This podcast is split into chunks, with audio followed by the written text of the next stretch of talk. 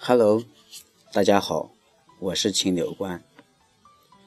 今天和大家分享我这几天练习口才的心得体会。我认为好口才是可以练出来的。博雅大师兄第一次给我布置的任务是不少于两分钟的自我介绍。其中里面有介绍自己的家乡，我自认为对我的家乡非常了解，而且以我拥有美丽的家乡而自豪，所以认为这两分钟的自我介绍应该不在话下。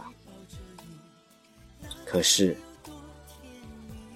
当我拿起手机，对着话筒。开始说话的时候，心里却莫名的紧张起来，手里也渗出了丝丝汗水，满脑子的话，既然说了两句话就卡在那里。后来接连试了几次，仍然说的是断断续续。当时我就崩溃了，手足无措，不知如何是好。后来我想到，博雅大师兄说过，大家在第一次录制节目的时候，可能都要花一两个小时才能完成。我想大家既然都是有这样的经历。我也没有什么好担心、好丢人的，就鼓起勇气继续录制。经过不知多少次的录制，总算勉强的将节目完成，上传给博雅大师兄后，心里非常忐忑的等待大师兄的点评。好在大师兄给予的是更多的鼓励，也使我为后面录制节目有了很大的信心。在录制后面的节目的时候，我强制自己打了很多遍副稿，自认为已经很熟悉了，才开始录制节目。录制的时候，比第一次用的时间要少得多，录制的次数也减少了很多，信心满满的上车给大师兄。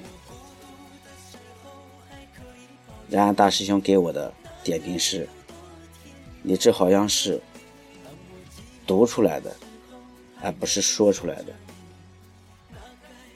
这样的交流。和别人来说，你是很累的，而且书面语用的太多，遇到随机的场合是很难应变的。大师兄的点评真是一针见血。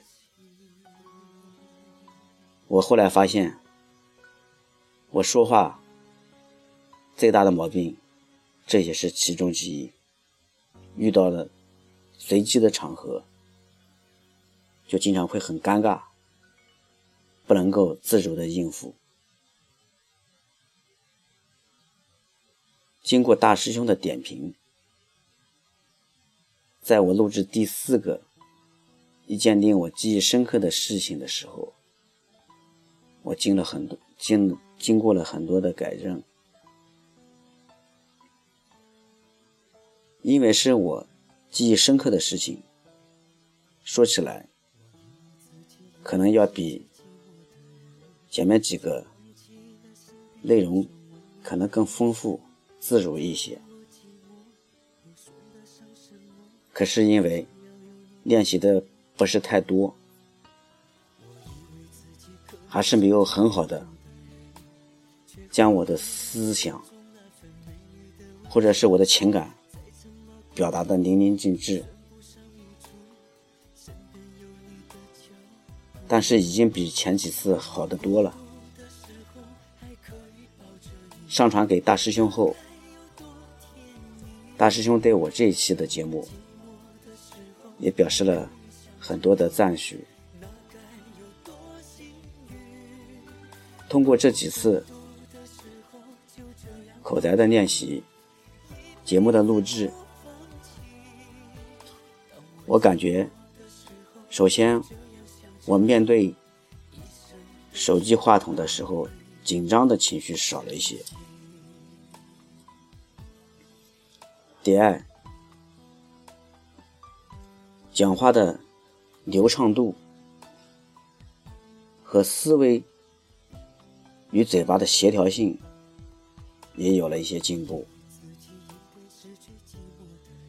这仅仅是四天时间的训练口才。我想，如果日后加以反复和长期的训练，我的口才一定会得到突飞猛进的提高。你们认为呢？这就是我的心得体会。